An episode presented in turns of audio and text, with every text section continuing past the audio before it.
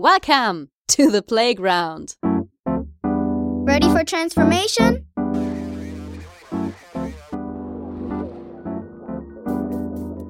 Modcast, the Masters of Transformation podcast. Who says that doesn't work? And here is your host, Ingo Stoll. Hallo und herzlich willkommen zur neuesten Ausgabe, der Ausgabe 51 des Modcast, des Masters of Transformation Podcast. In der heutigen Sendung freuen wir uns auf einen echten Digitalpionier und Vorreiter der digitalen Transformation und zwar im Handwerk. Jawohl, ihr habt richtig gehört. Matthias Schulze ist bei uns und im Handwerk geht es ehrlich zu und es wird Klartext gesprochen. Es lohnt sich also auf jeden Fall bis zum Ende dran zu bleiben in dieser Sendung. Das sei euch versprochen. Und damit genug der langen Vorrede von meiner Seite. Wir gehen ab in den Modcast Talk mit Matthias Schulze.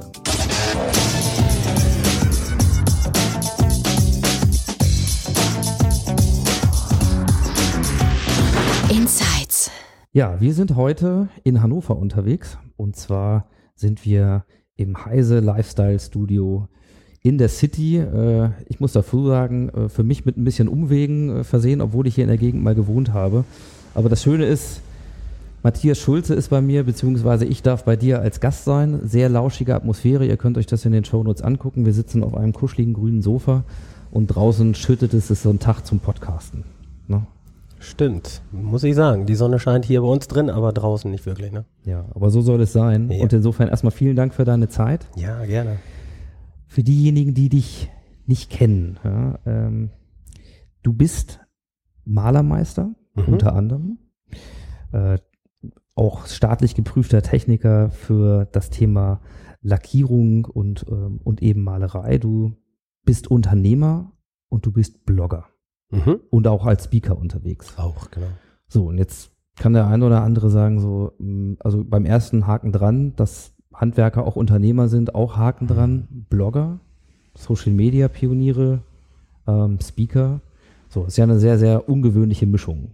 Mhm, durchaus, ja. Wie passt das zusammen? Und äh, ich habe mich so ein bisschen gefragt, wir wollen ja heute mal reden über das Thema digitale Transformation äh, im Handwerk, Handwerk 4.0, mal so als Orientierung. Ist das der Prototyp der neuen, ja, der neuen Unternehmenslenker im, im Handwerk? Mhm.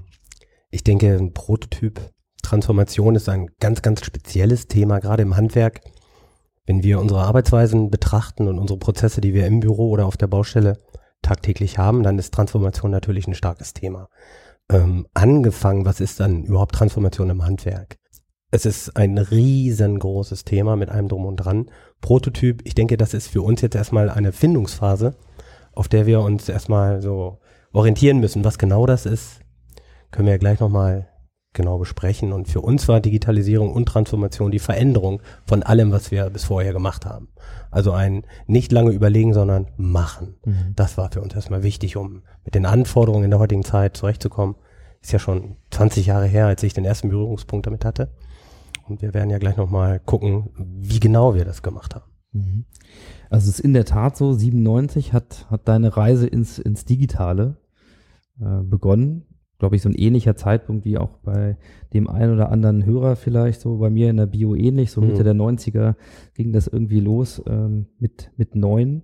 Jetzt äh, fände ich es wirklich spannend, zumindest so in kurz mal ein bisschen zu erfahren von dir, damit wir das auch einordnen können, was dann in diesen 20 Jahren passiert ist. Und natürlich wollen wir mit dir auch einen Blick vorauswerfen, was dann Mhm. so kommt. Ähm, was war damals der Impuls, der dich Ende der 90er, 97 hast du gerade gesagt, in das Thema, ja, digitale Medien, neue Medien, wie es damals ja auch so hieß, so, so rangeführt hat an etwas, was ja vermeintlich vom Handwerk, so wie du es gelernt haben wirst, vermutlich relativ weit weg ist. Ganz weit weg.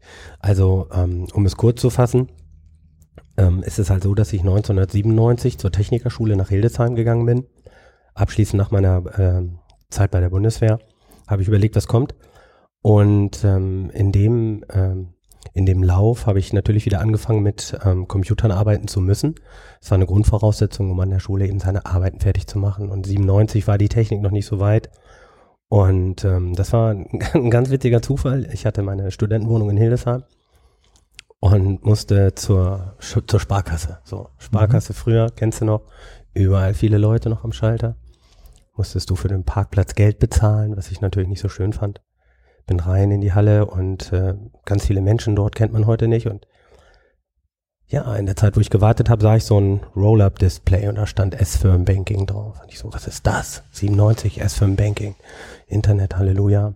Computeraffin war ich schon immer von Kindesbein an. Und ähm, ich habe das gelesen, fragte die Dame, was das ist, alle Grundlagen geklärt und zwei, drei Tage später hatte ich ein Online-Konto, habe das Thema Internet sofort geliebt, weil ich war affin, viel mehr leicht, Neuland, experimentierfreudig und habe dann einfach diese Frage gestellt oder ich habe mich damit beschäftigt, was kann eigentlich das Internet für dich als Maler und für dich als äh, Familienunternehmer äh, bereithalten? Wie kannst du das nutzen? Alles erstmal durchgescannt. Was gibt es überhaupt schon online? Nichts. Null. Also 0,0. Ne? Drei, vier äh, Vorreiter waren da, aber das war alles Grütze. Und ja, so war der erste Start. Und jeden Abend, wenn ich dann abends wach war, habe ich das Internet durchforstet. Habe mir Dinge angesucht, was kann ich schon jetzt tun und wie schaffe ich das, mein äh, Unternehmen mit diesem Thema Internet in Verbindung zu setzen. So war das 97 und das ging dann Schritt für Schritt. Ne? Tun, machen, nicht gucken, einfach rangehen, ähm, wohlwollend und wohlwissend auch, dass da viele Hürden warten und auch Fehler, aber das war genau meine Spielwiese. Ne? Jetzt ist es heute so, ähm, 20 Jahre Mhm. Erfahrung drauf und äh, mit, mit dieser Einstellung rangegangen, dass du tatsächlich für viele ein, ein Pionier bist. Mhm. Äh, und zwar insbesondere für die Themen Social Media und ja, digitales Marketing Mhm. im Handwerk und für das Handwerk. So, und ähm, was mich mal so interessieren würde, ist als, also Social Media gab es noch nicht, als das losging, Internet Marketing auch sehr rudimentär. Ähm, wo, wo hast du als erstes so für dich Dinge, ähm, wo du sagst, da konnte ich das erste Mal greifen, dass diese neue Technologie, diese neuen Möglichkeiten tatsächlich für, für mich und meinen Malerbetrieb was bringen können? Mhm, Kann ich dir genau sagen. Und zwar habe ich ähm, 97 angefangen mit einem Freund damals, der war noch Student. Ähm, der hat sich mit erneuerbaren Energien damals schon beschäftigt, haben Mhm. ihn alle ausgelacht, aber anderes Thema. Ähm, und wir haben einfach eine, eine Internetseite gebaut. Mit den möglichen Mitteln, die es gab. Ich habe meine Mitarbeiter fotografiert und über das Foto der Mitarbeiter haben wir eine Maske gelegt, dass du mit der Maus dieses Gesicht anklicken konntest, damit der Mitarbeiter sich auch vorstellen konnte. So. Das waren damals einfach so Spielereien und Gimmicks und ich habe mir dann auf mein Auto einen dunkelgrünen Golf-Variant hinten die Internetadresse draufgeklebt. Mhm. www.maler-heise.de So. Und ähm, ich habe ge gemerkt, dass das funktioniert. Die Leute waren neugierig, haben das angeklickt und wir haben ein Feedback damals schon bekommen. Was ist das? Was machst du da? Hab ich gesagt, ich zeig meine Firma, was wir machen. So. Und ähm, das war, das war nicht leicht, das war schon schwierig, aber ich konnte und habe sehr schnell begriffen, ähm, ich konnte Dinge zeigen aus meinem Unternehmen, was andere vielleicht interessiert. Vielleicht. So hatte ich mir das gedacht. Dann habe ich ähm, Forum Romanum, kennst du das noch? Mhm. So das erste Forum oder die ersten Foren, die es im Internet gab. Die haben wir dann bei uns in die Internetseite eingebaut. Und ich habe auf dem äh, analogen Weg mit meinen Kunden darüber gesprochen. Wer, haben Sie schon Internet? Kennen Sie das? Gucken Sie mal, wir sind da drauf. Wir haben es damals schon aufs Geschäftspapier geschrieben, auf die Visitenkarten. Völlig verrückt. Alle haben mich für total bescheuert erklärt. Ähm, und ein, zwei Kunden haben das gemacht, haben auch ins Gästebuch geschrieben oder haben zum Beispiel ähm, zu einer Geschichte, wenn wir aber geschrieben haben, wir machen was Neues, dann haben die sich ausgehalten, also ausgelassen, das war 98, 99 dann schon. Naja, und dann habe ich einfach gemerkt, dass das funktioniert. Und dann habe ich auch kapiert, dass Menschen unterhalten werden wollen. Und je mehr Geschichten ich aus meinem Unternehmen erleben konnte, desto mehr habe ich mich damit beschäftigt, wie kannst du diese Geschichten eigentlich in einen News-Bereich bringen. Das gab es alles noch nicht. CMS, meine damalige Agentur, mit der ich zusammengearbeitet habe, die hat gefragt, ey, das gibt's nicht. Da ich dann, baut was, programmiert was. Das muss es doch geben, dass man von unterwegs Informationen los wird. Und das waren ähm, alles so Pionierarbeiten, die wir gemacht haben. Heute selbstverständlich, du holst dein Smartphone raus, tickerst was rein und zack ist das online. Aber das war 99, 2000, 2001 nicht denkbar. Und ähm, so war das, ne? Und die ersten Berührungspunkte durch Austausch. Mitgeben, wir hatten Gerüstbanner, hatten wir, ne? Da steht dein Name drauf. Und jetzt, jetzt auch online. So. Und diese Informationen haben wir immer wieder rausgegeben. Analog natürlich erstmal, um dann zu merken, was, was, was digital geht. Ganz schwach, Jan. Früher war das schwach, aber das war der Start, ne? Mhm. Jetzt ist es heute so, wenn man, ja, wenn man ein bisschen verfolgt, was ihr macht, dann hat man den Eindruck, ihr probiert wirklich alles aus. Mhm. Also ich springe mal kurz ein bisschen von den Startgeschichten, aber es ist wichtig zu wissen. Achso, vielleicht noch eine kurze Frage, wie viele Mitarbeiter wart ihr damals im Betrieb? So Also ich bin Ende der eingestiegen 90er? bei meinem Vater, da waren wir acht, neun, Ja. so Okay. zehn. Also da, äh, das haben wir gesagt, ist hier auch noch so ein, äh, so ein Randthema. Da finden wir in den Shownotes noch ein schönes Mhm. äh, Gespräch beim Unternehmerradio, wo es um nochmal so einen Aspekt Generationswechsel geht, der Genau. auch spannend ist, wenn man sich vorstellt, dass da die nächste Generation Unternehmer am Start ist und dann mit Mhm. solchen Dingen Mhm. dabei ist, die vermeintlich jungen Willen. Aber das wollen wir heute nicht so sehr im Fokus äh, behalten, aber das könnt ihr in den Shownotes finden. Sondern ähm, wenn man jetzt mal überlegt, was ihr heute macht, dann ist es so für jemanden, der jetzt vielleicht neu sich auf den Weg machen möchte, äh, ein Handwerkskollege, Mhm. ja, ähm, wobei wir sagen, die Methodik und das Herangehen, ähm, so wie ihr arbeitet, das gilt ja nicht nur für Handwerker. Aber wir wollen natürlich heute einen speziellen Blick auf diese Branche werfen. Mhm. Und der sagt, boah, wo, was die alles machen und wie viel, Standardreaktion würde ich vermuten, ist erstmal, da, da habe ich gar nicht die Zeit zu. Genau.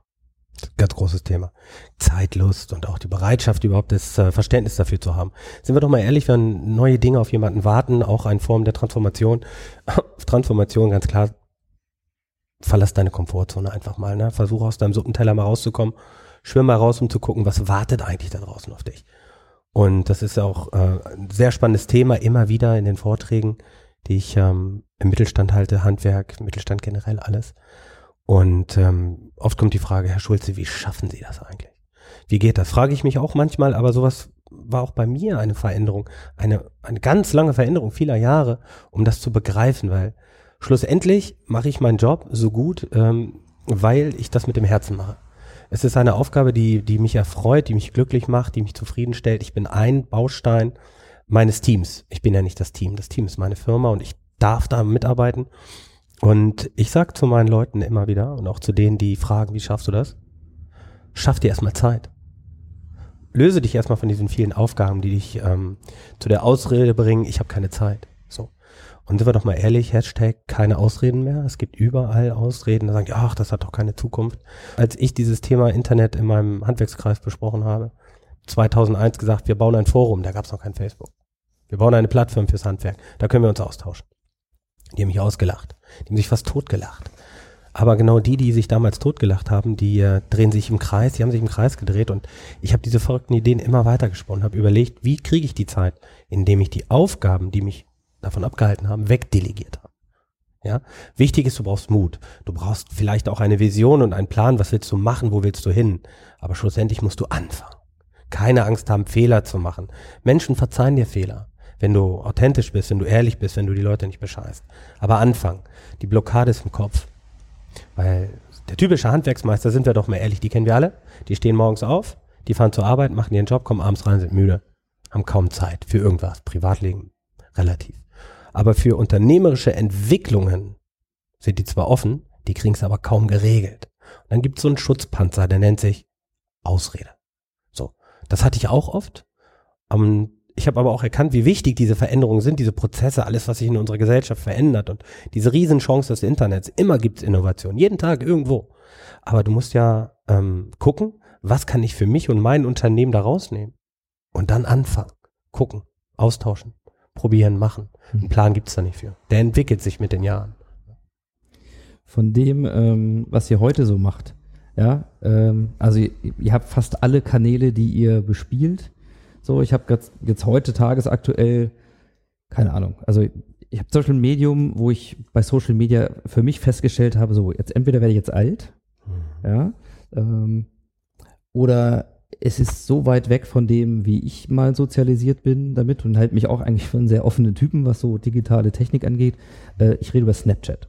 Ja. So, gerade heute aktuell, wo man sagt so, hm, hm, hm, immer wie das so ist mit den Prognosen, heute ist die Aktie gerade mal runter, weil vermeintlich irgendwer auf Shareholder-Value-Seite von irgendwelchen Zahlen enttäuscht ist. Mhm. Was ich mich so gefragt habe, wenn ich mal reingucke in eure ganze Social-Media-Landschaft und wir machen das mal ein bisschen kompakt.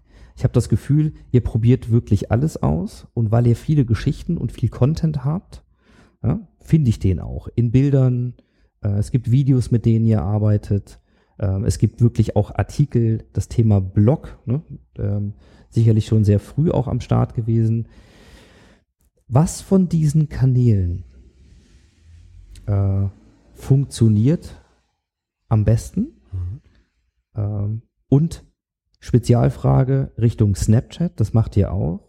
Ähm, wie ist das mit so einem Kanal, der eben noch relativ neu ist, mit dem ihr experimentiert? Was, was macht ihr da? Mhm. Wie schätzt du das so gerade ein? Ja, Ingo, es ist so. Also, ähm, ausschlaggebend geht es jetzt erstmal um strategische Punkte. Also das Hauptquartier in meinem Unternehmen für Social Media Marketing ist unser Blog. In unserem Blog schreibe ich natürlich alle Geschichten, die die Mitarbeiter erleben, was wir auf den Baustellen erleben, wie Kunden zu uns gekommen sind, aber spannende Geschichten, traurige Geschichten, fesselnde Geschichten. So, das ist das ist die Hauptadresse, das Dreh- und Angelpunkt. Und die die Frage, die wir uns dann immer stellen, wie schaffen wir das, die ganzen unterschiedlichen Leser dahin zu kriegen? So, meine Unternehmung hat unterschiedliche Zielgruppen und diese unterschiedlichen Zielgruppen sind auf unterschiedlichen Social Media Kanälen unterwegs. Das habe ich über viele Jahre in Erfahrung gebracht. Es gibt ähm, also die Kreativen, die ja, schöne Sachen wocheln, das sind Frauen. So, die sind bei Pinterest. Ähm, die stöbern abends auf dem Sofa und kuscheln ihrem Schatz nochmal schön über den Bauch und dann erzählen sich Geschichten. Und parallel haben sie auf ihrem iPad irgendwelche Geschichten und gucken nach Bildern. So, die sind auf ähm, Pinterest. So. Da muss ich überlegen, wo kriege ich denn die meisten? Dann weiß ich so, Mainstream ist Facebook. Ähm, dann gibt es so ein paar Technikfreaks, die sind bei Google Plus vielleicht so. Dann gibt es welche, die lesen schnell, sind bei Twitter. Dann gibt es die Business-Leute, die sind bei Xing unterwegs. Und so musste ich erstmal überlegen, wie kann ich dann mit meinen digitalen Kundenfängerangeln unterschiedliche Zielgruppen erreichen. Also habe ich mir eine Strategie erarbeitet, zu überlegen, wie kann ich auf welchen Kanälen, wie kommuniziere ich da so. Und es gibt ein Riesenportfolio an Social-Media-Kanälen. Ich habe mich jetzt für die wichtigsten entschieden. Und ähm, wenn ein Blogartikel zum Beispiel online ist, dann überlege ich, den haue ich raus, kurzer Anleser, dann den Link dazu auf Facebook. So, da tut sich alle. Auf Xing schreibe ich ein bisschen anders, da sieht sich alle. Ähm, dann gibt es was Schönes für Pinterest, ein Bild, ein Anleser dazu. Und so kann ich meine Informationen in alle Richtungen streuen. Und so kann ich es ermöglichen, dass aus diesem Teilbereich alle erstmal zu meinem Blog kommen und diesen Artikel lesen. In den Vorträgen sage ich immer, diese kleinen Mikrokanäle wie Facebook, wie Snapchat, Instagram, Pinterest und, und, und, das sind meine Marktschreier. Wie ähnlich jetzt hier in Hamburg auf dem Markt, weißt du, ist der Bananenbernd und der Aal Alfred, die einfach nichts anderes machen als rausbrüllen, wie cool sie sind und was sie für geile Dienstleistungen haben. Und das machen meine Social Media Kanäle auf Automodus, sage ich mal, mit wenig Zeit.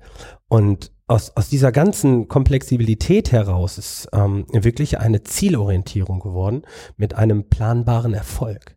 So, das ist eigentlich ähm, so nach 20 Jahren meine Erkenntnis, dass du genau gucken musst, wo deine Wunschkunden sich eigentlich, wo die abhängen, wie die erreicht werden wollen. Ich weiß ja nicht, ob die um 8 Uhr lesen, abends um 20 Uhr oder um 21 Uhr. Das ist mir ja egal. Das ist ja 365 Tage, sieben Tage die Woche offen. Ne? Ich muss ja nicht da sein.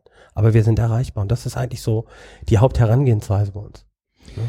Ähm, kurz mal so zur Einordnung, weil du gerade schon ein bisschen gesagt hast, das ist mittlerweile auch ein effizientes System geworden. Du nutzt mit Sicherheit auch Tools, äh, um Dinge halt zu automatisieren. Aber Kernfrage für mich ist, machst du das für Heise alleine? Oder welche Rolle spielt dein Team, äh, damit das funktioniert, damit deine Marktschreier auch immer ähm, etwas in petto haben, was Ja. Spannendes? Hm, Ingo, das ist so, dass äh, ich 90 Prozent aller Social Media Aktivitäten selbst mache. Ich habe im Background den Klaus Oppermann, äh, einer meiner besten Freunde und auch ähm, Webadmin für mein Franchise Meinmaler. Der ähm, nimmt mir natürlich die ganzen Bildbearbeitungssachen ab, ne? wenn ich jetzt irgendwas branden will. So. Der hält mir schon viel frei, aber so das Schreiben, das äh, Geschichten sammeln, das mache ich alles alleine. Den Content, woher kriege ich den? Ich bin natürlich dadurch, dass ich meine Aufgaben anders verteilt habe, täglich auf den Baustellen sehe viel. Ich habe dir ja heute meine Kamera auch gezeigt, wie ich Dinge aufnehme. Die Mitarbeiter schicken mir in unserer WhatsApp-Gruppe Bilder von den Baustellen, kurzen Zweizeiler, ein Selfie, was sie da gerade gemacht haben. Aus diesen ganzen Dingen habe ich auch eine Struktur und baue mir meine Geschichten zusammen. Authentische, echte Geschichten, was ich selber alles abwickel. Das geht aber auch nur, weil alle anderen Aufgaben, die ich als Malermeister habe, habe ich in mein Team wegdelegiert. Die halten mir den Rücken frei. Das heißt, jeder bei uns im Unternehmen hat eine wichtige Aufgabe. Und dadurch, dass sich jeder mit jedem unterhält und seine Aufgaben übernimmt, funktionieren wir als Team einfach hervorragend. Und das ist ähm, meine, meine Aufgabe auch, weil ich könnte das auch weggeben, aber hätte dann ein Problem mit der ähm, authentischen Kommunikation, mit der Art und Weise, wie, wie schnell das auch geht, weil bei mir wartest du nicht lange. Ich sehe was, dann schreibe ich was dazu und dann geht das online. Mhm. Ich muss niemanden fragen, ob ich eine Freigabe dafür kriege. Ne? Und das ist heute ganz, ganz entscheidend. Also, wenn du was Tolles siehst und du möchtest jemandem gratulieren oder wenn wir einen neuen Lehrling haben, jetzt gerade erst, ja, dann kommt von der Baustelle ein schönes Foto, zwei Zahler dazu. Meine Aufgabe ist es, das so ein bisschen zu verpacken. Das stelle ich raus auf alle Kanäle und ich habe das jetzt bei Facebook gesehen. Innerhalb von drei Tagen hat das so eine enorme Viralität bekommen. Ja, ich verkaufe ja damit keine Dienstleistung, aber ich suggeriere und zeige den Menschen, wie wertvoll unsere Mitarbeiter einfach sind. Ne? Ich bin daher nicht wichtig. Ich bin ja nur ein Teil von vielen. Aber ich mache das zu 90 Prozent alles alleine. Wie viele Leute habt ihr heute? Heute sind wir, also wir sind jetzt aktuell mit allen drum und dran 30. Mhm, okay. Und du hast schon gesagt, ihr verteilt das entsprechend, mhm. aber ich nehme das schon noch so wahr, dass diese Aufgabe der, ja, des Marketings, des Vertriebs ganz stark bei dir auch zusammenläuft. Ja. So. Jetzt hast du gesagt, ihr habt eine WhatsApp-Gruppe mhm. ähm, und die Frage, die mir so ein bisschen auf, den, auf der Zunge liegt, ist, wenn jetzt, wenn ich jetzt mit diesen Dingen starten möchte, mhm. ich das jetzt mache, dann gibt's ja das eine, ich muss selber aus der Komfortzone raus. So, ähm, Haken dran. Ähm, das zweite ist, dass ich eben den Teamaspekt brauche. Und ich kann ja auch nicht überall sein. Also mhm. wenn man jetzt sich das tatsächlich in ähnlicher Form ähm, mal auf den, oder wenn man sich auf den Weg macht, etwas zu machen, dann gibt es Dinge, die du beobachtest, aber du siehst auch, äh, man hat etwas zu organisieren, was heute dann so schön mit Kollaboration mhm. äh, zusammenhängt. Das heißt, wenn du keine Bilder von den Baustellen bekommst, mhm. Klammer auf, oder die Akzeptanz der Mitarbeiter da ist, auch Bilder zu machen und die mhm. in WhatsApp zu teilen, überhaupt vielleicht in WhatsApp dabei zu sein. So. Ja. Ähm, also wie, wie, müssen, wie müssen wir uns das vorstellen, äh, dieses das Zusammenarbeiten im, in deinem Team, die Akzeptanz und wie hast du es geschafft, nachdem du dich angefangen hast, auf die Reise zu machen, die Akzeptanz auch im Team dafür zu kriegen, dass das als kollaboratives System heute bei euch funktioniert mit 30 Mann? Ja, das ist eine sensationelle Frage. Das ist wirklich eine sehr gute Frage, muss ich ganz ehrlich sagen. Und das kann ich dir verraten, Mingo. Also, es ist so. Ähm, als wir angefangen haben, kam mit den guten Dingen natürlich auch sichtbarer Erfolg. Das heißt, unsere Marke, unser Name Heise wurde mit den Jahren immer bekannter und wir hatten ein sensationelles Markenbranding und haben es auch geschafft, wenn, wenn jemand in Hannover an schönes Wohnen und Renovieren und tolle Fassaden denkt, dass im Unterbewusstsein auch unser Name aufpoppt. Und das war ja nicht mein Ziel. So, und ein bisschen besser auf deine Frage eingehen zu können, ist es halt so, dass wir ja auch Mitarbeiter Storytelling-Geschichten haben. Ähm, die Bereitschaft ist natürlich nicht bei jedem da gewesen, sich zu zeigen und auch zu sagen, aha, was ist denn das hier für ein Zirkus, was macht denn der Alte da? Und je mehr Erfolg wir damit hatten, je mehr auch die Mitarbeiter, die zum Beispiel im Internet zu sehen waren, von anderen auch angesprochen wurden, die hatten ja auf einmal eine ganz andere Sichtbarkeit. Die, die Wertigkeit, wenn, ich sage immer unser Viktor, der ähm, einen ganz tollen Film hat, wie fünf, sechs, sieben andere auch, wenn der bei Frau Müller klingelt, dann weiß Frau Müller, wer kommt. Sie hat sich den ausgesucht. Sie weiß, wie Viktor tickt, was Viktor macht und was er nicht so gut kann, dass er Schokolade mag und solche Scherze. Und diese Wertschätzung hat dafür gesorgt, hey, du bist ja viel sichtbar, du bist ja schon echt prominent so ungefähr, ne? Das möchte ich auch. Und dieser Entwicklungsprozess kam halt mit den Jahren, dass die anderen sagen, hey, du kannst mich auch zeigen. Ich schicke auch mal ein Selfie, wie ich meinetwegen eine schöne Wand streiche. Und je öfter das passiert, ne, wollen alle dabei sein. Gerade die jungen Leute, die finden das cool. Das ist eine Form von Wertschätzung auch. Wie wir das kommunizieren. Ne? Der wahre Wert meines Unternehmens sind ja meine Mitarbeiter. Und das geht ja immer wieder raus. Das geht in die Posting, das geht in die Blogposts, das geht in die Werbung raus. Und diese authentische Kommunikation hat dafür gesorgt, dass der Reiz auf einmal bei den Mitarbeitern da war. Wir wollen doch mitmachen. Wir unterstützen das, wir supporten das. Ich muss sie aber immer wieder dran erinnern, dass diese Dinge auch kommen. Das ist mein Job. Ich bin ja nicht nur Unternehmer, ich bin ja auch deren Trainer, Motivator. Ich bin deren rechte Schulter, linke Schulter. Ich bin eigentlich alles. So. Und das macht mir auch große Freude, weil es mich einfach erfüllt. Aber in der WhatsApp-Gruppe, ganz ehrlich, WhatsApp nutzt doch jeder und zu 90 Prozent nur für Scheiß. Und da habe ich gesagt, nutzt das doch nicht nur für, für das, sondern nutzt es doch auch mal effektiv für die Arbeit. Kurze, schlanke Kommunikationswege, ne? nicht drei, viermal irgendwas besorgen. Eine Info von 9 bis 9.30 Uhr zur Frühstückszeit und von 12.30 Uhr bis 13 Uhr in der Mittagszeit. Da können wir uns kurz austauschen, können unsere Effizienz verbessern und wenn ihr auf der Baustelle was Schönes seht, macht ein Foto, schickt es rüber und dann machen wir was draus. So geht quasi von mir auch ein Post raus an alle. Das sehen ja dann auch immer alle, ne? Kling, kling macht's dann kurz und dann, oh ja, Mensch, der Chef hat sich gemeldet, wir müssen noch mal ein paar Fotos schicken für seine Arbeit. Und dann kommt das, wir verarbeiten das, ich schicke das zu meinem Klaus Oppermann, der macht die Bilder schön, da kommt noch ein Logo mit rein und fertig. Mhm. So haben wir viele, viele Aufgaben verteilt und das ganze Orchester funktioniert dann auch, ne? Und so kommen dann schöne Melodien raus und das Ergebnis davon ist, dass wir monatliche Zugriffszahlen haben, die echt explodieren mittlerweile. Ne? Das ist also ein Teil. Ähm, wie habt ihr angefangen mit, mit Trainings? Also, wenn wir jetzt äh, über Veränderung vor allen Dingen ganz stark reden, dann gibt es ja verschiedene Theorien in der Psychologie, wie man, wie man da rangehen kann, wie man das macht. Mhm. Ich würde mal unterstellen, dass vieles, was du gemacht hast, erstmal intuitiv äh, passiert ist. So, und jetzt nicht Lehrbuch X, äh, so macht man's. Aber du hast schon gesagt, du bist mit dem Herzen dabei, das merkt man, glaube ich, auch. Also viele Dinge, die aus Überzeugung kommen, aus Leidenschaft kommen. So. Aber heute spricht man viel über Mindset. Also mhm. diese Dinge, die du dann neu gemacht hast. Und du hast gesagt, du bist grundsätzlich ein, ein neugieriger Typ, du warst auch, hast so eine Technikaffinität, also mhm. viele Voraussetzungen, die für das, was wir heute ähm, einsetzen und beobachten, sehr hilfreich sind. Mhm. Wenn ich die jetzt nicht unbedingt per se so mitbringe, dann könnte ich mir vorstellen, dass für viele Mitarbeiter äh, ein ähnlicher Prozess angestanden hat, wie ihn heute auch viele andere in Unternehmen erleben, nämlich es verändern sich Dinge mhm. und ich muss erstmal als Kopfarbeit ja, mich natürlich darauf einlassen. Wenn die Erfolge da sind und es nichts, was von heute auf morgen kommt, dann wird es einfacher. Aber gerade, ich will nochmal so auf diese Phase am Anfang, wenn ich mir vorstelle, du bist so auf die ersten Mitarbeiter auch zugegangen. Vielleicht hast du erklärt, was du gemacht hast. Vielleicht hast du um Verständnis geworben, vielleicht auch schon um Mitarbeit und Unterstützung.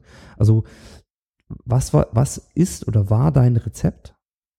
Für das Thema Leute bei Veränderungen mitzunehmen, wie es ja heute auch so schön heißt. Mhm. Wichtig war erstmal vormachen. Vormachen auch zu erklären, wo stehen wir heute? Was für Möglichkeiten gibt es? Wohin geht der Weg? Ähm, was für Möglichkeiten können wir nutzen, um äh, Dinge äh, besser zu machen, anders zu machen?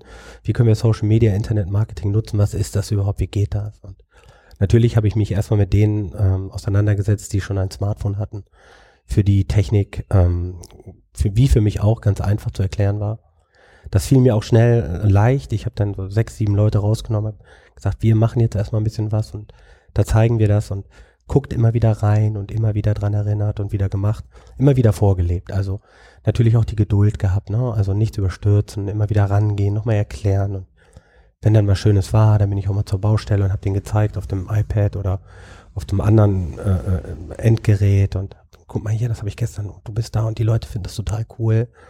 Und habe das immer wieder erklärt und erklärt. Und mit der Zeit kam dann immer mehr Verständnis. Und dann gab es die ersten Auszubildenden, die waren ja viel fitter, die haben dann auch mal was gepostet. Und so hat sich das in die Gruppe hineingetragen. Und jeder hat dann gesagt, hey, ich möchte das auch mal probieren. Da habe ich gesagt, probier, schick was rüber und erzähl was dazu. Und dann mache ich eine schöne Geschichte. Immer wieder dran erinnert, immer wieder vorgemacht, immer wieder erklärt, immer wieder Angst genommen, dass es, du kannst keine Fehler machen. Auch wenn du was Falsches machst, ist das okay. Hauptsache es ist authentisch und ehrlich.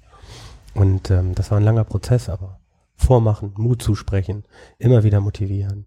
Das ist so mein Rezept eigentlich, ne? Und auch zu erklären, wo geht die Reise hin? Wo wollen wir hin? Wollen wir in der Kreisklasse vorletzter sein oder wollen wir in der Champions League oben mitspielen? Kann sich ja jeder überlegen. Und ich stehe morgens auf, um zu gewinnen. Na, ich stehe nicht auf und sage, oh, heute kriegst du wieder auf die Fresse und dann fährst du nach Hause und alles ist blöd, sondern wir wollen das einfach nutzen und sagen, hey, wir sind alles Gewinner. Ja, so. Und unter anderem können wir unser Training verbessern, wenn wir das, das und das nutzen. Macht es immer wieder. Und wenn es toll läuft und der Kunde findet das total klasse, dann schicken Kunden, Ingo, auch schon eigene Videos und erklären, was sie so cool fanden. Ist doch Reputation. Und ähm, die Mitarbeiter immer wieder dann, wenn ich einen Link geschrieben, also wenn ich einen Blogartikel geschrieben habe, schicke ich die Links auch wieder in die WhatsApp-Gruppe der Mitarbeiter, dass sie dann mit einem Klick dahin fahren und sich genau gucken. Die haben sich nicht mit, mit ihrer E-Mail als Newsletter-Abonnement angemeldet. Soweit sind die noch nicht. Also ich schicke das immer wieder. Ich mache das fertig und schicke denen das und sage, guck, das hast du mit erreicht und lass uns da weitermachen. Und mit jedem kleinen Mikroprozess entsteht das Ganze. Und das hat Jahre gedauert, Ingo. Jahre. Wann habt ihr mit Social angefangen, würdest du sagen? Social, ja, muss ich ein bisschen ausholen. 2003 hatte ich ja schon mein eigenes Content-Management-Tool. Da gab es noch keine Blogs. Da habe ich schon regelmäßig von Aufträgen berichtet in unserer Typo-3-Umgebung. Quasi, also vom Handy aus was geschrieben und dann hochgeladen. Aber richtig, 2006 hatte ich, äh, habe ich mit Xing angefangen. Einhergehend 2009 dann mit YouTube. Und dann kam, ich glaube, sieben oder acht, kam Facebook, Twitter, Instagram kam 2010, 11 so. Habe ich nicht mehr genau auf dem Schirm, aber so in diesem, so Mhm. alles zusammen kannst du sagen, so vor 10, 12 Jahren.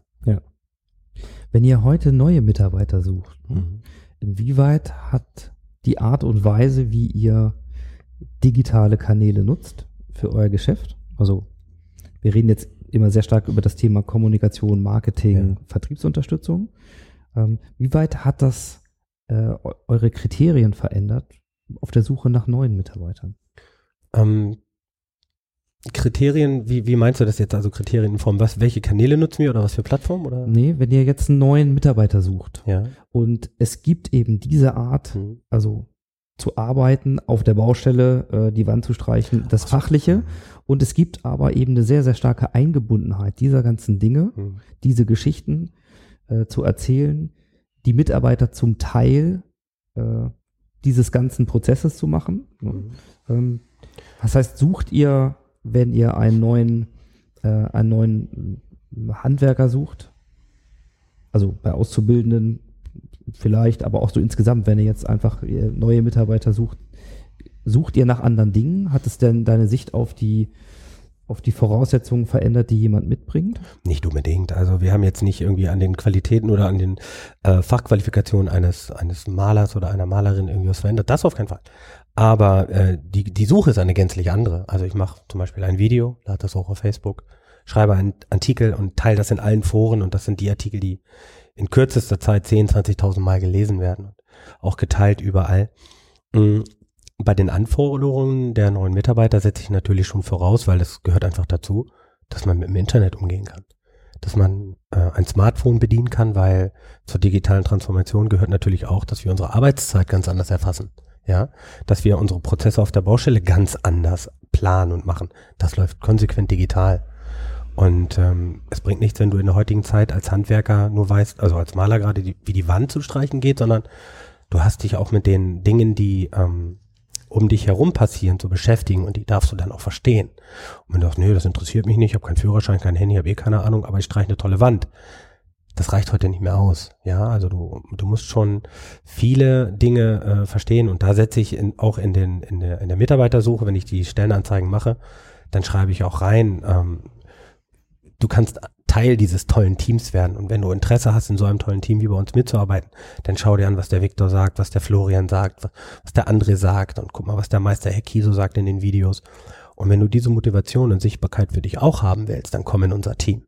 Du bist fit in A, B, C und D, dann bist du der Richtige. Bewirb dich jetzt, ruf mich an, schick mir deine Mail oder ruf mich auf dem, auf dem Handy an, irgendwas. Also etwas entspannter. Ja. Mhm. Und da hat sich das inhaltlich vielleicht verändert. Aber die Grundvoraussetzung der fachlichen Qualifikation ergänzen wir mal um die, die Nutzung von den neuen Medien. Das ist schon toll. Das ist ja ein Multiplikator für mich. Der ist ja quasi Redakteur auf Ja. der Baustelle. Ne? So, das weißt du noch nicht, aber ähm, Also ich kann mir schon vorstellen, dass es dann natürlich also erstmal andere Leute anzieht, weil es natürlich auf anderen Kanälen kommt, als jetzt irgendwo beim Arbeitsamt äh, eine Stelle zu melden. genau. Ja, so ähm, und natürlich auch andere Leute anzieht und Mhm. diese Fähigkeit nicht nur eben eine gute Fachkraft zu sein, sondern eben zu verstehen und Lust darauf zu haben. Ja? Mhm. Und zwar jetzt nicht nur aus reiner Selbstinszenierung heraus, sondern äh, du hast gesagt, das ist bei euch Teil des Teams, aber eben auf diese Dinge auch zu machen, könnte ich mir auch vorstellen, dass wenn ich jetzt zwei Bewerber hätte oder Bewerberinnen, gleiche fachliche Eignung, ansonsten in der, in der Einstellung ähm, ähnlich eingeschätzt, sympathisch. Und es ist einer, der irgendwie sagen würde, ja, ich mache nebenbei auch noch gerne, was weiß ich? Hm. Videogeschichten oder habe Erfahrungen. Ähm, als YouTuber habe ich mich mal probiert oder was auch immer das sein kann, Hm. dass das schon Sachen sind, die wahrscheinlich eure Aufmerksamkeit dann nochmal ein bisschen mehr drauf lenken. Oh ja, gerade in der heutigen Zeit. Ich meine, wir sind eh schon froh, wenn wir Fachkräfte finden können. Wenn ich das jetzt als Grundvoraussetzung nehme, dann finde ich ja gar keine mehr. Ne? Aber die, ähm, die, also die Bereitschaft, auch die Affinität zu diesen neuen Dingen zu haben, ist ja Grundvoraussetzung. Bei den Auszubildenden, die können ja besser mit dem Handy umgehen als irgendwelche anderen Dinge. So, da mache ich mir keine Sorgen. Aber schlussendlich, wenn du vom Kopf her bereit bist, diese Dinge zu machen, es ist doch so. Ähm, durch Social Media und Internetmarketing ähm, ist es ja unserem Unternehmen gelungen, einen Magnetfaktor zu realisieren. Das war jetzt nicht zwingend oberste Priorität, aber nichtsdestotrotz haben wir eine sehr starke Reputation. Ich habe das gerade in den letzten sieben Tagen feststellen dürfen, dass auf unserer Facebook-Fanpage sich sehr viele Kunden zu Wort melden, obwohl ich die jetzt nicht darum, äh, ich, ich bettel da ja nicht drum, sondern ich schreibe was Schönes oder äh, es wird was Tolles vorgestellt und dann merke ich, oh, da melden sich sogar unsere Kunden, unsere echten Kunden zu Wort, lobend, Vorschläge, dies und das und ähm, bei der Auszubildenden Yvonne Wann zum Beispiel schreiben ganz viele Top-Firma ausgesucht, die richtige Firma, da wirst du was. Und ähm, das lesen ja auch meine Mitarbeiter, ja. Und ähm, das tragen wir natürlich mal weiter mit raus und überlegen dann auch, ähm, dieser Magnetfaktor kommt ja von ungefähr, also nicht von ungefähr. Ich habe festgestellt, dass wir, seitdem wir äh, diese Social Media und Internet-Marketing-Geschichte machen, dass wir auch viele Eigeninitiativbewerbungen bekommen von Mhm. Menschen, von guten Leuten, von sehr, sehr guten Leuten, ähm, fachlich sehr hoch qualifiziert. Und irgendwo jetzt kommt der Knaller, die waren vorher 20, 25 Jahre woanders beschäftigt. Und dann habe ich gefragt, warum möchtest du wechseln, warum willst du bei mir arbeiten? Ihr geht anders mit Menschen um. Bei euch sind Menschen was wert, ja. Äh, das sind keine Nummern, das, äh, so wie ihr die Mitarbeiter vorstellt, ich möchte auch gesehen werden. Und in der Firma, wo ich jetzt bin, da ist das nur Stress. Die sind nicht so modern und bei euch ist das alles anders. Das ist nur ein Teil. Ne? Also wir sind natürlich auch nicht die coolsten und die besten, das wollen wir nicht sein, aber das ist ja so eine Wertschätzung, die von, von, von anderen, die uns von außen wahrnehmen, ähm, genau das widerspiegeln, was wir uns ja auch irgendwo wünschen. Na, wir wollen nicht irgendeine Malerklitsche sein wie alle anderen und die genauso gleich sind wie A, B, C und D, die sich nur an Preis orientieren, sondern unterm Strich ist es ja meine Aufgabe als Unternehmer, gute lukrative Aufträge zu finden mit den richtigen Leuten. Also es ist ja, es sind ja tausende kleiner Bausteine, die miteinander funktionieren müssen. Und das nur jetzt mal mit eingeworfen, ne? gerade in der heutigen Zeit bei, beim Fachkräftemangel in Anführungsstrichen, den es ja eigentlich gar nicht geben darf, ähm, musst du dich ja zeigen. Ich würde mal äh, so ein Buzzword reinwerfen Mhm. hier. Wenn ich das höre, was du gerade so erzählst, dann sind wir im Bereich von, von der Gestaltung von Unternehmenskultur. Mhm. So. Ein Thema, was, was viele bewegt. Schlagwort dazu wäre New Work. Mhm. Also es gibt gerade auch in größeren Organisationen, aber ich behaupte mal an vielen, vielen Stellen die Diskussion, mindestens mal die Überlegung oder bei manchen auch die Verunsicherung, muss ich mich damit beschäftigen?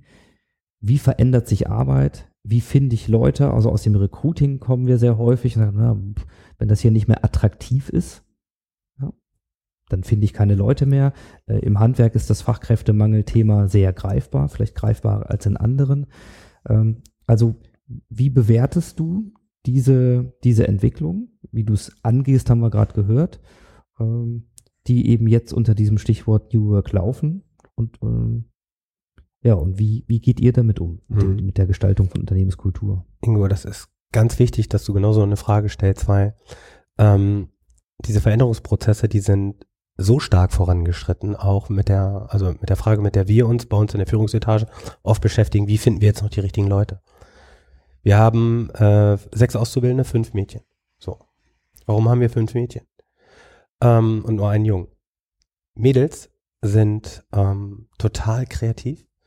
Ich könnte, wenn ich wollte, viele Frauen einstellen, die sich dann immer sagen, ja, ich habe aber ein Kind und wie kriegen wir das hin und wie können wir das machen? Und da habe ich gesagt, das ist doch gar kein Problem. Wir können doch zum Beispiel die Arbeitszeiten aufbrechen. Wer schreibt mir denn vor, dass ich um 7 Uhr anfangen muss? Ja, also nehmen wir mal dieses Baust also diese Baustelle New Work. Da beschäftigen wir uns exakt seit zwei Jahren damit und überlegen uns, wie können wir ähm, Rules aufbrechen? Wie können wir die Regeln verändern? Gibt es überhaupt noch Regeln? Muss ich mich eigentlich noch an irgendwelche Regeln halten, wenn ich die Basics einhalte? So, ein Beispiel. Äh, es gibt ganz viele Malerinnen, die vielleicht zwei, drei Jahre noch als Gesellin gearbeitet haben oder vielleicht noch länger. Dann haben die ein Kind bekommen und sind aus ihrem Job raus. Glaubst du, die könnten Arbeit? Die sind teilweise richtig gut, aber die Strukturen in Handwerksbetrieben, die sind so steif, ne? Die können, die können nicht um sieben da sein. Die müssen erst die Kinder wegbringen vielleicht auch und dann die Kinder wieder abholen und da sage ich, weißt du was, du arbeitest dann, wann du Zeit hast. Ja, das ist dann Painting on Demand zum Beispiel. So. Kann, Mhm. kann ich mir vorstellen. Und damit beschäftigen wir uns heute. Wie schaffen wir das, die Leute bei uns zu beschäftigen und was braucht es überhaupt? Und sowas braucht es. Die Regeln müssen aufgebrochen werden. Es muss viel cooler werden. Und diese ganzen steifen Organe wie Handwerkskammer, Innung und Landesinnungsverbände, da stinkt es so nach Staub und da denke ich ganz einfach, die verbrennen nur Geld. Aber das Problem ist, solange wir ähm, Verbände und Organe vorgesetzt bekommen, die ähm, gar nicht verstehen, was Veränderungsprozesse bedeuten, solange kann es auch keine Veränderung geben und das ist das Problem. Mit solchen Themen polarisiere ich, auch hier bei uns in der Malerinnung Hannover. Äh, die schätzen natürlich schon meine Herangehensweise, aber das Problem ist, dass äh, 95 Prozent äh, der Handwerker einfach keinen Bock auf Veränderung haben. Puh, das war bisher immer so, Ingo. Das hat immer funktioniert. Das haben wir früher immer so gemacht. Und bei solchen Aussagen, bei solchen Argumenten, da kriege ich Juckreiz, Hautausschlag. Da sage ich, wie soll ich mit solchen Menschen eine Veränderung leben in Zukunft? Wie kann ich Prozesse verändern, wenn die nur Steine in den Weg legen? Ideen haben ja alle viele und ich kenne ganz viele Handwerker. Ich bin sensationell vernetzt mit richtig guten Leuten aus dem Handwerk, alle Bereiche. Und haben alle das gleiche Problem. Wir sind alle äh, 100% innovativ, wir sind Visionäre, wir sind Vordenker, wir sind Vormacher, wir sind ja Unternehmer 4.0. Wir kriegen Prozesse an die Hand, können die aber gar nicht umsetzen, weil Verbände, die vor uns sind, die äh, Entscheidungen treffen, an die wir uns richten müssen, das gar nicht verstehen. Die können das gar nicht. Die sitzen mit ihren schönen Anzügen irgendwo auf irgendwelchen Etagen, auf irgendwelchen Stühlen, treffen Entscheidungen, sind aber weltfremd. Ähm, und da müssen wir hin, da müssen wir, das müssen wir aufbrechen, die Leute müssen wir interviewen, mit denen müssen wir in den Dialog gehen, die müssen in die Vorträge kommen. Die dürfen diese Veränderungsprozesse gerne mal hautnah erleben und auch auf der Baustelle mal ähm, überlegen, welche Prozesse ähm, jetzt verändert werden müssen. Da könnte ich dir, da könnte ich den ganzen Abend von füllen, weil das ist eigentlich das Hauptproblem. Aber New Work heißt auch, dann zu arbeiten, wann der Kunde Zeit hat. Du weißt, wie schwierig das ist, morgens um Viertel vor sieben beim Kunden zu sein? Das finden die nicht alle schön. Der Gesetzgeber sagt, du hast eine 40-Stunden-Woche. Sag ich, Mensch, wir können auch 100 Stunden die Woche arbeiten und dann drei Wochen frei machen. Das ist egal, wann du deinen Stundensoll erledigst. Wir arbeiten dann, wann der Kunde Zeit hat, wann es für ihn am schönsten ist. Ob wir um 10 anfangen, morgens um 5 oder abends um 24 Uhr, das soll uns doch keiner vorschreiben. Ne? Und das muss aufgebrochen werden. Und ähm, da gibt es ganz viele Ansätze. Im Handwerk ähm, ist das Oberthema Digitalisierung, Transformation vom ersten Prozess bis zum Abschluss im Unternehmen. Das sind ganz viele Dinge, die mit Effizienz, Einsatzplanung haben. Und es gibt so viele Veränderungen, die in den nächsten fünf Jahren umgesetzt werden müssen. Ingo und ich sage müssen. Aber wenn jetzt schon eine Hürde bei Handwerkern, Internet und Social Media ist, und das ist Fakt, dann frage ich mich, wie können diese Unternehmen in fünf Jahren noch existieren? Wie viel Geld brauchen die, um diese Differenz aufzuholen? Mein Unternehmen hat 20 Jahre Vorsprung. 20 Jahre. Daraus sind ja viele neue Ideen entstanden und auch ein sehr, sehr erfolgreiches Franchise-Network auf Deutschland gesehen, wo sich ja andere dann auch anschließen, weil sie auf der Baustelle toll sind, aber eben nicht die Zeit haben, die ich habe, durch mein Team und durch meine Formation eben dieses Marketing voranzutreiben. Also partizipieren die jetzt von meinem Erfolg. Diese Hilfestellung kriegen wir ja nicht von den Verbänden, die kriegen wir nicht von den Innungen, die kriegen wir nicht von den Handwerkskammern, die müssen wir selber entwickeln. Das ist auch eine, eine, eine Art von New Work. Ich warte nicht, bis mir was vorgegeben wird, sondern ich entscheide Prozesse selber und entwickle das selbst. Und da wünsche ich mir Unterstützung vom Staat. Kriegen wir aber nicht. Wir werden belächelt. So, da heißt es, ach, die hier, die Verrückten wieder, die verrückte Jugend und so und so. Aber wir sind doch die, die den ganzen Zirkus hier in diesem Staat am Laufen halten. Wenn es uns erfolgreichen Unternehmer nicht geben würde, wer soll denn das hier alles bezahlen? So. Und da äh, gibt es jetzt so eine richtige, also wie soll ich sagen, es gibt eine riesengroße Kehrtwende. Das wissen gar nicht so viele Leute. Die werden das erst in zwei, drei Jahren feststellen. Aber soweit kann ich schon vorausschauen, weil das konnte ich vor 20 Jahren schon. Und das ist das eigentliche Problem, weil die Veränderung hat schon lange begonnen. Sie wird aber immer wieder totgeschwiegen, weil immer wieder Ausreden hervorgerufen werden. Aber wir sehen die Probleme aktuell, wir sehen sie in der Politik, wir sehen sie in der Wirtschaft, wir sehen sie im Mittelstand, Handwerk, wie erschöpft viele Menschen sind. Das muss ja nicht sein. Warum ist das so? Na, und ähm, wir brauchen dringend neue Lose, äh, Lösungen für, für wie du das sagst, New Work, andere Herangehensweisen, andere Regeln, ein ganz anderes, ähm, ja, wie soll ich sagen, Vertrauensgerüst auch, ne? damit das hier mal wirklich durch die Decke geht. Und es gibt so viel Arbeit hier in unserem Land für Handwerker, es ist unglaublich. Das ist Wahnsinn. Also das Gefühl hat man ja eh, wenn man einen braucht und erstmal noch einen kriegen muss. No way. Ähm, manchmal ist es ja die Erfahrung, die Unternehmer teilen oder auch Leute, die etwas verändern, die eine ähnliche Überzeugung haben wie du in ihrer Branche. Zu sagen, okay, aus den und den Gründen kann es so nicht weitergehen. Wir haben längst begonnen, es anders zu machen, aber vielen ist das noch nicht klar. Viele haben noch so eine lineare Vorstellung über die Zukunft. Mhm. In großen Unternehmen manchmal mit, ach, das, ne, also bis ich in Rente gehe, das schaffe ich noch. Ne? Mhm. So, gerade bei Älteren auch. Ähm, aber dieses, dieses Aufbrechen, dieses Verändern, so, was, was erwartest du denn wenn das die Situation ist, wieso du sie im Moment wahrnimmst und klar davon ausgehst, dass du sagst, okay, ähm, ich gebe uns maximal noch zwei, drei Jahre, mhm. dann knallt's richtig, so würde ich das mal interpretieren. Mhm. So. Das Problem, was manche haben, ist, sie sind noch zu erfolgreich, ja, um sich um die Zukunft zu kümmern. Läuft ja. Das heißt, mein Eindruck, und das, das ist die, die These, für viele Handwerksunternehmen sind die Auftragsbücher ja voll. Auch heute, auch ohne Digitalisierung, auch ohne Veränderung, auch ohne diese Dinge, die von außen betrachtet mhm. vielleicht erstmal sehr anstrengend aussehen, wenn ich mich auf diesen Weg mache, den ihr gemacht habt. Mhm. Also, wie schätzt du das ein? Bricht das dann völlig weg? Gibt es einen riesen Knall? Wie, wie muss ich mir das vorstellen? Ja, Ingo, wie sollst du dir das vorstellen? Also ich sag dir mal aus meiner Sicht, wie ich das sehe. Ich habe ja schon eine, also einen Veränderungsprozess, einen schmerzhaften Veränderungsprozess hinter mir mit lange Auszeit. Ähm, ich sag dir, wie es kommen wird. Und darauf kannst du eigentlich auch deinen Arsch verwetten, weil es wird so sein, genau was du sagst. Es gibt viel Arbeit im Moment, die Auftragsbücher sind voll, warum soll ich mich jetzt damit beschäftigen? Aber du hast dich als Unternehmer in deiner Hochzeit damit zu beschäftigen, wie es in den nächsten fünf Jahren aussieht. Gehen die Unternehmen, fragt man nach fünf Jahresplänen. Die gucken dich an, die haben keine Antwort. Wieso? Jetzt läuft's doch. Und das ist ein Grundproblem von allen. Fakt ist, die sich äh, mit der Digitalisierung und Transformation überhaupt nicht beschäftigen, die wird es ähm, am Markt nicht mehr geben. In fünf, sechs Jahren ist das so, die werden ausgetauscht. Das heißt, es gibt von den vielen Handwerksbetrieben ähm, deutlich weniger und die sich perfekt aufgestellt haben, werden dann die Gewinner sein. Ähm, aber wie äh, wird ein Gewinner als Unternehmung den Markt für sich neu generieren können, indem er sich vernetzt? Mhm. Äh, und Netzwerk ist die, die Zukunft. Also Handwerker werden sich vernetzen in allen Bereichen. Handwerker werden sich mit Architekten vernetzen, mit Einkaufsgenossenschaften. Die werden früher wie in der DDR mit der LPG werden die eigene Genossenschaft gründen und überlegen, wer hat schwerpunktmäßig das Thema A zu bedienen, wer bedient das Schwerpunktthema B und C. Die tauschen sich aus.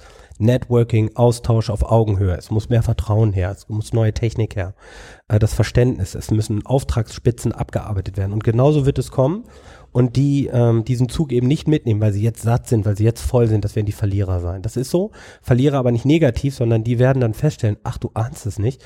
Es ist ja genauso gekommen, wie ich gar nicht mit gerechnet habe. Aber diese Differenz, diesen Abstand aufzuholen, das geht in der heutigen Zeit nicht mehr. Früher wäre das möglich gewesen mit organischen, analogen Mitteln. Überhaupt kein Problem. Aber aufgrund der Schnelligkeit, weil sich jeden Tag alles verändert, bist du gesundheitlich auch nicht mehr in der Lage, so ein Unternehmen vernünftig in die Strukturen, weil dann bist du in der Muss-Haltung. Wenn du, wenn du irgendeine Sache machen musst, dann kommst du in eine Druckphase, die dann auch dein Geld irgendwann aufbrennt. Und das wird dann relativ hektisch. Und so sehen wir das heute schon, wenn Unternehmen in die Übergabe gehen, hat der Alte gesagt, ach, pff, das läuft so weiter, du machst das alles und keine Sorge zack, die neue Generation kommt und hat schon fünf, sechs Jahre vorher gedacht, ich muss das verändern. Jetzt übernimmt die neue Generation und scheitert daran. Das liegt aber nicht an der neuen Generation, die das Unternehmen führen will, sondern an diesen alten eingefahrenen Strukturen. Die kannst du nicht innerhalb eines Jahres aufbrechen. Und genauso wird es kommen. Gewinner werden die sein, die immer gesagt haben, ich glaube daran, ich beschäftige mich damit und wenn ich keine Ahnung davon habe, dann hole ich mir die Experten. So wie du bist ja auch ein Experte, du bist ja auch gerufen, wenn es irgendwo Hilfe benötigt.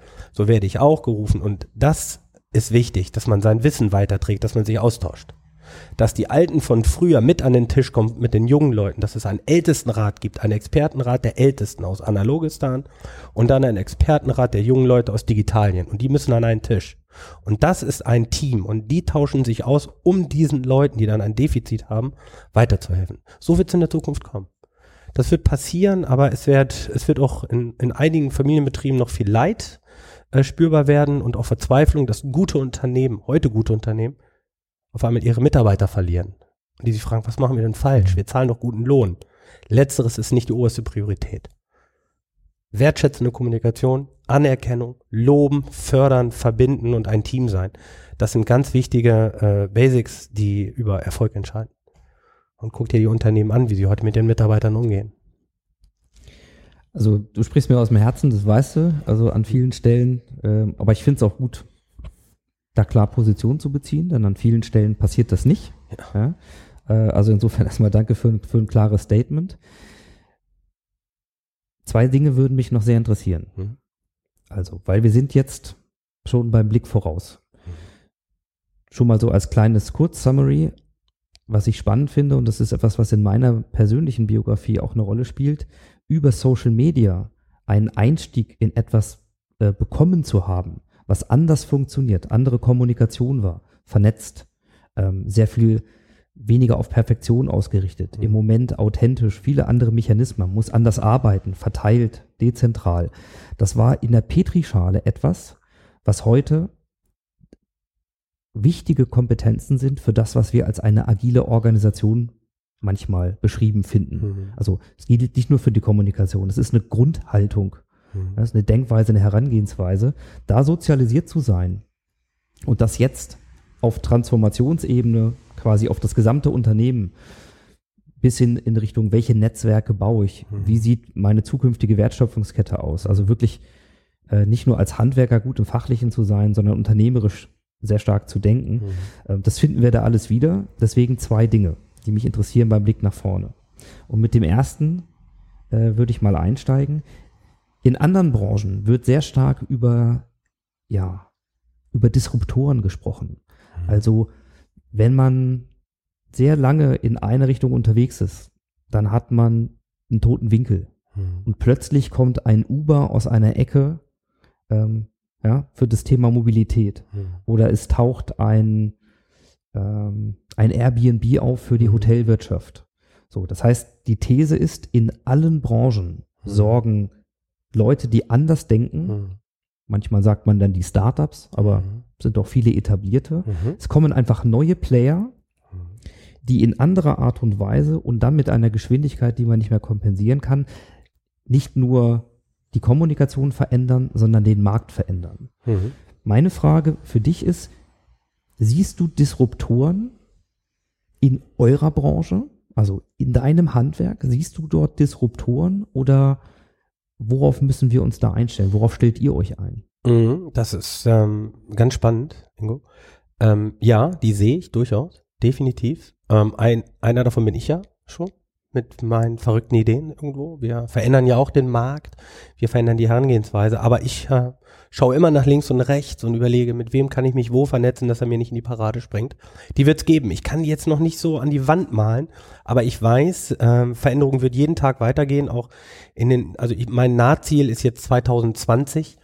Ähm, und da sehe ich natürlich auf der Lieferantenseite äh, große Probleme, weil der Lieferantenbereich ist ganz analog aktuell. Und, äh, da wird was wegbrechen und ich überlege, dass aus, ein Teil aus Lieferanten und aber auch äh, Handwerkern wie wir, da wird es eine Zwischenlösung geben, definitiv.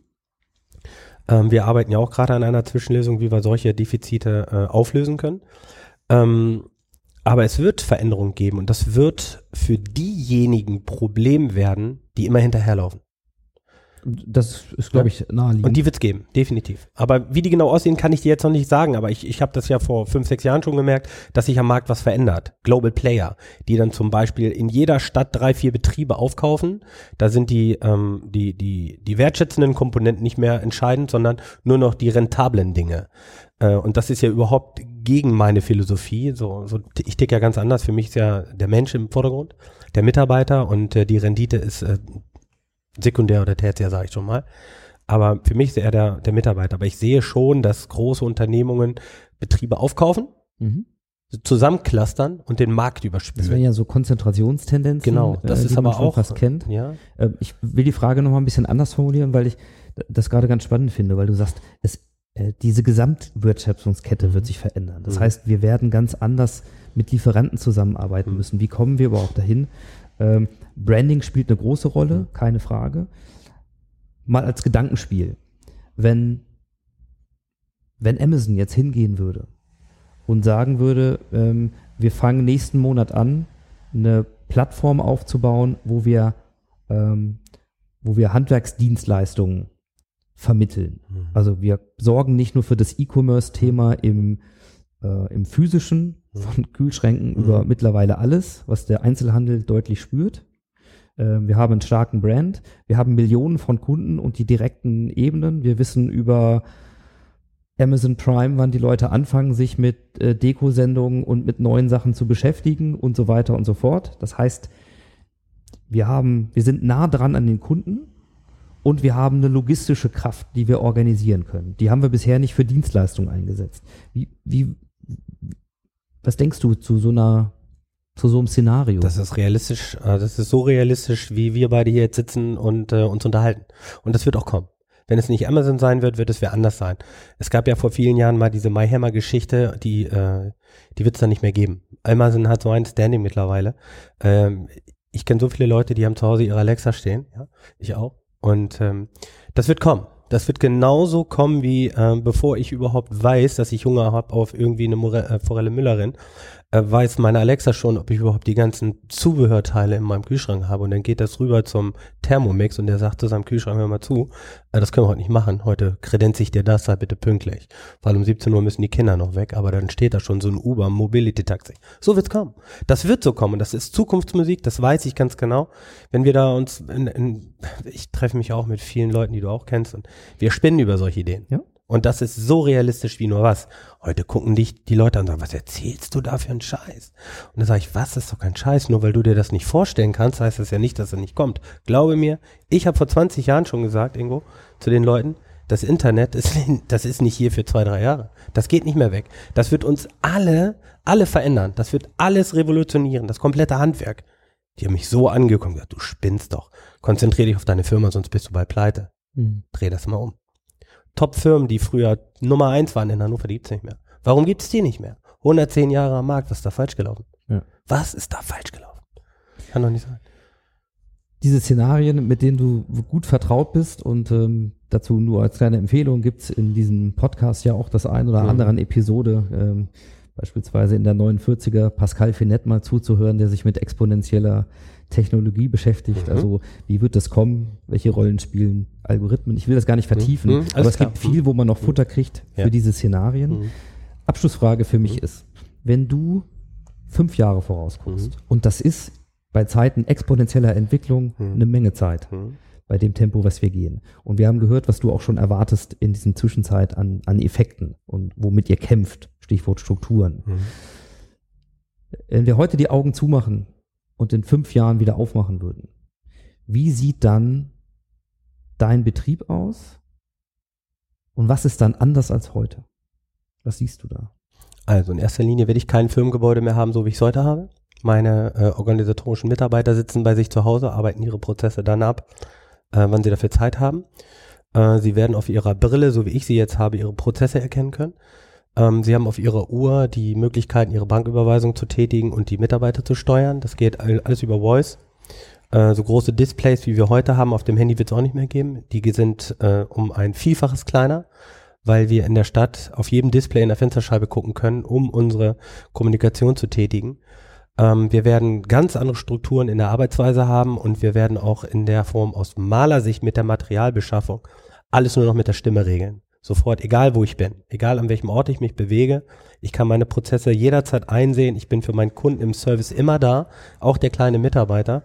Kommunikation wird so schnell sein wie noch nie zuvor. Das sehe ich in der Zukunft und ähm, wir werden Sozialkompetenz, wesentlich mehr Sozialkompetenz haben unter den einzelnen Menschen, weil diese Digitalisierung äh, eine Form von Stress ist. Und wir werden in zwei, drei Jahren, werden wir feststellen, wir wollen diese Digitalisierung haben, aber wir brauchen wir die Normen und Werte von früher, echte Kontakte. Wir werden uns wieder mehr austauschen, wir werden mehr rausgehen, wir werden alle technischen Vorzüge nutzen, aber wir werden auch mehr wieder von Auge zu Auge mit den Menschen reden. Also dieser genaue Rückkehrschluss, weil wir sagen, diese echten Austauschmomente mit Menschen brauchen wir, um eben diese Veränderung zu leben. So wird's kommen. Und äh, davon bin ich schwer überzeugt. Aber das äh, würde auch heute wieder den Rahmen sprengen. Wir können noch eine Stunde quatschen, weil da habe ich ganz tolle Ideen.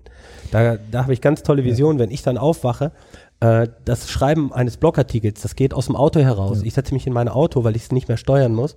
Ähm, ich brauche nur noch aufpassen, weil mein Auto sieht meine Augen und erkennt meine Stimme. Und dann wird mir mein Programm im Auto sagen, du hör mal zu, auf deinem Redaktionsplan steht für morgen das und das, wir sind gerade in der Nähe von der Baustelle. Wollen wir es kurz erledigen? Ich schick's dann online gleich weg. So, solche folgenden Ideen. Es wird alles wesentlich entspannter sein und das mega geile ist, wir werden so viel Zeit für Freunde und Familie auf einmal haben und werden froh und glücklich sein, weil alles andere läuft. Wer streicht dann die Wand in fünf Jahren? Der Mitarbeiter immer noch auf der Baustelle, da wird es keine Maschine für geben. Er wird sich einer Maschine bedienen, die aber auf einen Menschen angewiesen ist. Sehr gut. Im Bauunternehmen vielleicht anders. Da gibt's große, große Blöcke, die mit Beton gespeist werden. Aber der Mensch wird immer gebraucht. Der Mensch wird immer gebraucht, definitiv. Aber es wird nicht mehr die Ausbildungsberufe so geben, wie wir sie heute kennen. Ähm, sie werden anders sein. Sie werden aber zu 99 Prozent davon geprägt sein, digital zu denken. Lieber Matthias, wir sind äh, quasi am Ende ähm, unserer guten Stunde, äh, die immer schnell vergeht. Ich Absolut. finde es äh, sehr schön, welche Dynamik auch unser Gespräch nochmal bekommen hat, Mhm. aus den Erfahrungen äh, im Bereich Social Media, Vertrieb, Mhm. äh, der internen Blickweise, äh, des Aufbaus, der Veränderung und vor allen Dingen auch des Blicks in die Zukunft. Ich glaube, was man sehr schön gemerkt hat, ist, du bist ein sehr atypischer Handwerker, so wie wir ihn uns vorstellen, ein Unternehmenslenker eines Handwerksbetriebs.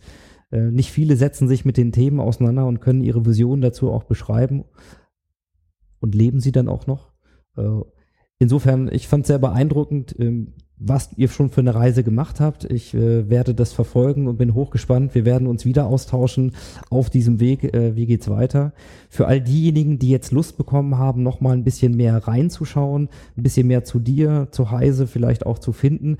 Ihr seid quasi überall, aber wo ist ein guter Startpunkt? Beispielsweise hier für deinen Blog. Also wo können die Leute sich mehr informieren und ein bisschen mehr dranbleiben an den Geschichten und an der Entwicklung? Ja, für alle, die da draußen jetzt dabei sind, ähm, besucht uns einfach ganz entspannt auf mein-maler.de. Ähm, das ist erstmal die Hauptplattform und da findest du oben rechts alle Icons deiner Social Media Kanäle, die du für dich toll findest. Besuch uns da, ähm, lasst uns ein Gefällt mir da, schreibt eure Kommentare rein, was ihr wollt oder schickt uns ein schönes Video von eurem Wohnzimmer, was auch immer. Ähm, aber äh, setzt euch mit uns in Kontakt, tauscht euch mit uns aus. Äh, edit mich dort, wo ihr zu Hause seid, dann können wir in den Kontakt gehen. Das ist meine Welt. Und dann, wenn ihr Fragen habt, gerne direkt. Wird schnell beantwortet, gerne auch über WhatsApp, wie ihr wollt. Entspannt euch und vielen Dank. Super. Und die Shownotes wird es auch geben hier Ja. zu unserer Episode 51 findet ihr dann. Sucht nach dem Modcast oder wenn ihr es gerade auf iTunes hört, schaut da rein. Wir werden noch ein paar Bilder hier machen, werden Mhm. auch noch ein paar äh, Links äh, ergänzen. Also insofern, lieber Matthias, dir vielen Dank für deine Zeit Mhm, gerne, vielen Dank dir. und äh, alles. Gute auf der Reise weiter Ja, nach Digitalien. wunderbar, das wünsche ich euch auch. Und auf bald.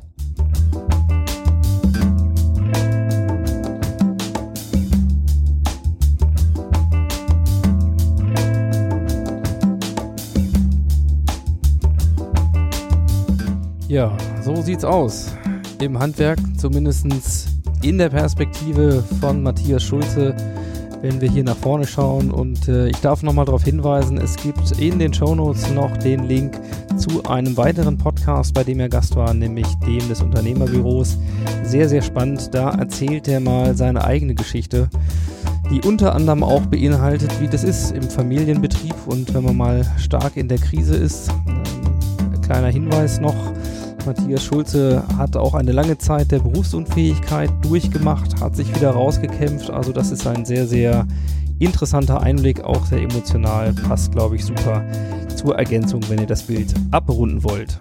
Ja, damit bleibt mir noch natürlich der Hinweis auf die nächste Sendung, nämlich in der Folge 52 bewege ich mich mal auf die dunkle Seite der Macht oder der Transformation oder der Wirtschaft oder ganz wie ihr es wollt, je nach Sichtweise. Wir werden nämlich mal einen Blick in die Tabakindustrie werfen, denn auch dort gibt es äh, große Veränderungen.